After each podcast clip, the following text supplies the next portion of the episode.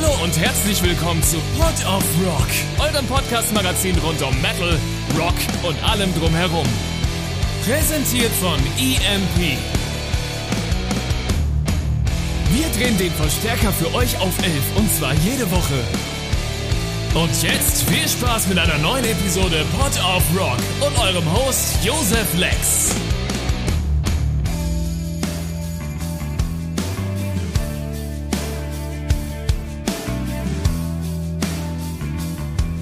Hallo und herzlich willkommen. Ich bin's mal wieder, euer Lieblings-Josef. Und jetzt als letztes Interview für den Tag bin ich damit gesegnet, mit Papa Roach in einem Raum zu sitzen. Der Tag heute war phänomenal. Der Tag heute war fantastisch. Mein äh, Puls ist seit heute 8 Uhr in der Früh nur noch auf 230 und jetzt bleibt mir nichts anderes mehr zu sagen, als meinen letzten Interviewgästen für den Tag zu sagen. Hey guys, great to have you on the show. Great to be here. Thanks for having us. Um, so you are uh, at the venue for the whole day, and you also had to suffer through the uh, through the heat that we all have to suffer through today. Um, Papa Roach is a band that had a very very long history of making music. Have you ever played on a day that was this goddamn hot as it was Oh yeah, today? we've played in every kind of weather. Like we've played on on the top of like the Alps when it's Oh. snowing and below freezing, and we've played in South America, like in the middle of the summer. So we yeah, we've Vegas, oh, Las Vegas, Arizona, Mexico. Yeah, That, that, the desert of Las. Las Vegas. That's uh, was sand blowing you into the face through wind. I've been to Vegas once, and it just hurt my skin to be there. yeah. You, it, Vegas is the type of place you uh, small doses. You know, you go Yeah. in, get out. That's Ve- Vegas with with uh, also with the gambling. yeah, you like to gamble? No, I don't. Yeah, no, I don't-. But I tried it when I was there, and uh, small amounts would have really helped. Bet on black. I'm, I, I'm, I'm, I should never bet on anything. To be freaking honest, Yeah, we, we luckily don't have any any bad like gambling habits. I, I don't have a bad gambling habit, but if, if I would, it would be a really disastrous one. Yeah. Um, Las Vegas, the Alps. What was your the favorite? We're talking. I'm talking about the weather with Papa Roach. What kind of an interviewer am I? What kind of weather was the most, the most gut wrenching? The the the hardest show you've ever played? the Alps was really pretty bad because there was no heat anywhere on the stage, and it was I don't know. Oh yeah, freezing freezing cold. That was the coldest one The coldest one. because you can't like feel your guitar. You know, you, know, you can't play with gloves on. There's people snowboarding like around us, right? Wasn't that one? Yeah. Uh, visually, absolutely impressive. I bel- uh, But um, you know wh- what kept us warm was uh, you know the rapper um, Xzibit. Do you remember Oh, yeah. him? He had Hennessy, and so we were drinking a lot of Hennessy that helped keep us warm.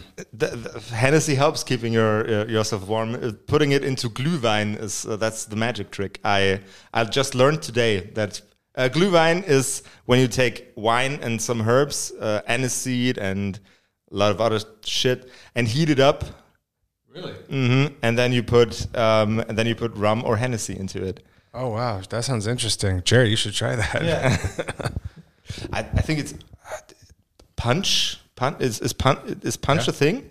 In Punch, the- yeah. punch. Yeah, it's like punch, but with lots Yeah, of yeah. red wine. Okay. Yeah. I've had uh, red wine and Coke. You know, they call it calimocho in uh, Spain. Uh, in in Germany, it's called Rüschel. Yep. And then uh, I've also had I've had glo- I've had Goldschlager and uh, Jägermeister. Ooh, Jägermeister. in one night. Uh, that's not that's not a good. I don't recommend That's that. no, no, no, nobody does that anymore. No. That's Not not recommended. Not recommended. Um, going into the actual questions um, that that we have prepared, if you ever would um, initiate a Papa Roach orchestral show, you and an orchestra, what's the weirdest instrument you would really like to have on stage? Glockenspiel. A Glockenspiel. That's German, right? Uh, that's that's a, a, a German word, but I believe the dude who invented it was an Austrian guy, which is Okay. That I, I. I, I, I believe so. I, am but you guys have to fa- fact check that. I have no idea if that's true. What would you play? Tuba. Tuba, tuba in the orchestra, and a glockenspiel. Tuba's kind of like a bass. It is. Yeah, like especially in Mexican music. Like, boom. Boom, boom, boom. Are you fond of Mexican music? Uh, yeah, I mean, I grew up like uh, my grandmother side of the family is uh, on my dad's side is they're all very Mexican, and my Okay. grandfather too. So they you know mariachi it up.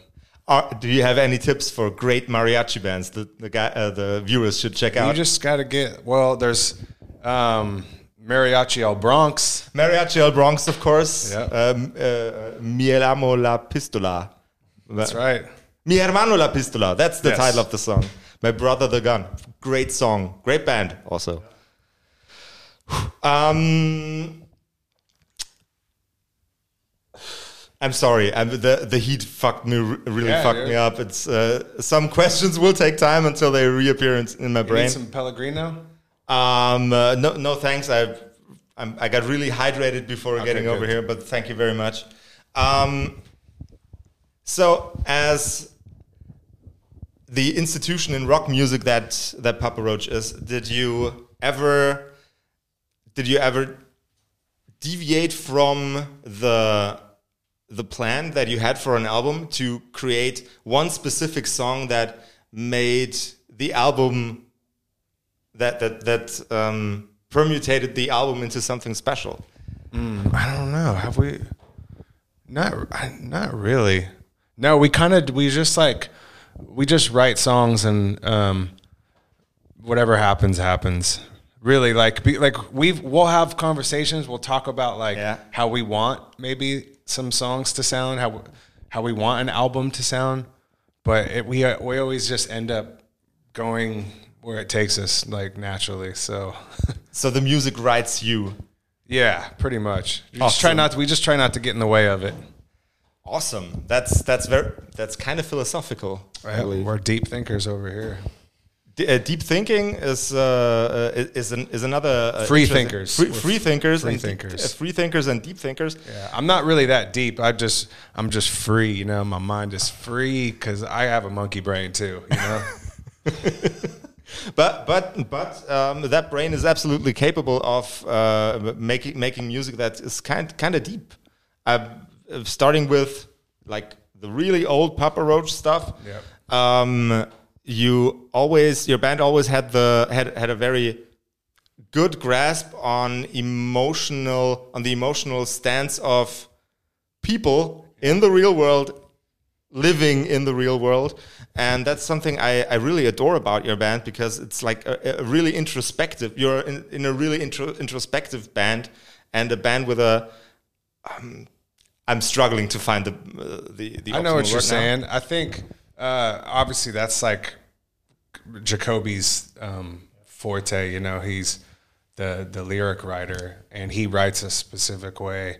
And he he really only likes to write about things that he goes through himself personally, and uh, we don't we haven't really strayed from that really you know i mean we've tried to but it just doesn't feel i think that's just what nat- comes natural to him and obviously with a song like last resort like how much that song connected with people yeah. on like a real life le- level. It was like i don't think we realized that like i don't think he realized that his lyrics meant that much to people and they had such a, an impact. And then once we felt the effects of it we were like man this is like uh, almost like a calling you know what i mean?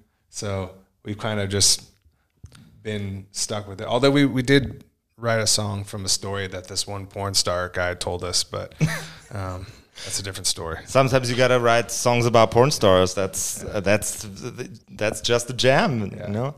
Um, funnily enough, We wrote a song about some people that we killed too. It was called "Getting Away with Murder," but Uh, Yeah, but you got away with murder, so since uh, no. Um, funnily enough, um, "Last Resort" was the was one of the songs. We had a TV channel back in the day when I was young, and still was capable of feeling anything. Um, we had a TV channel called Viva, and one of the songs I that remember that. I remember that channel. yeah. one of the one of the songs that ran through the um, through the channel, one of the music videos was Last Resort, and the people in the music video, not not just you as a band, but also also the people in the music video, they felt, for one thing, I believe they are, of course, actors, but they still felt real.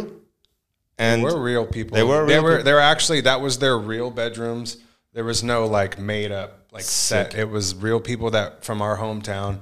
Um, Okay. even some close close friends of ours that we grew up with were in Awesome. the video, and then just some people in, the, in our hometown of Vacaville, California, and just kids in their real rooms with really their posters on the walls, and I, I was really able to identify with those people in the video. It was freaking amazing to You felt it because it was real. probably. Yeah.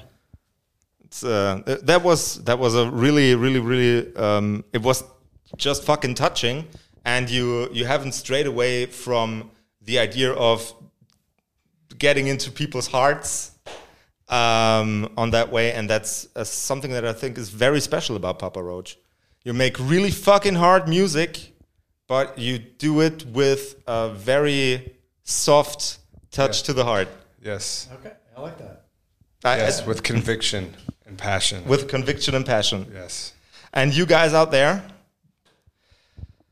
do everything you do with conviction and passion. And take care, care of each other. Take care of yourselves. This was Papa Roach. I'm Joseph. Behind the camera are Yannick and uh, Patrick. And we're up for today. It was fucking amazing. This was a real freaking awesome trip, guys. Thank you. thank you. Thank you for being on the show. And take care.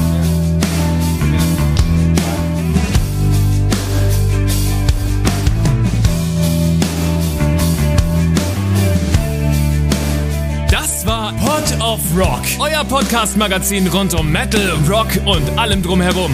Präsentiert von EMP.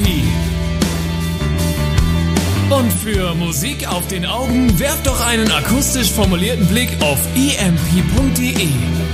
Mit dem Code Pod of Rock erhaltet ihr satte Rabatte auf eure EMP-Bestellung und unterstützt so unseren Podcast.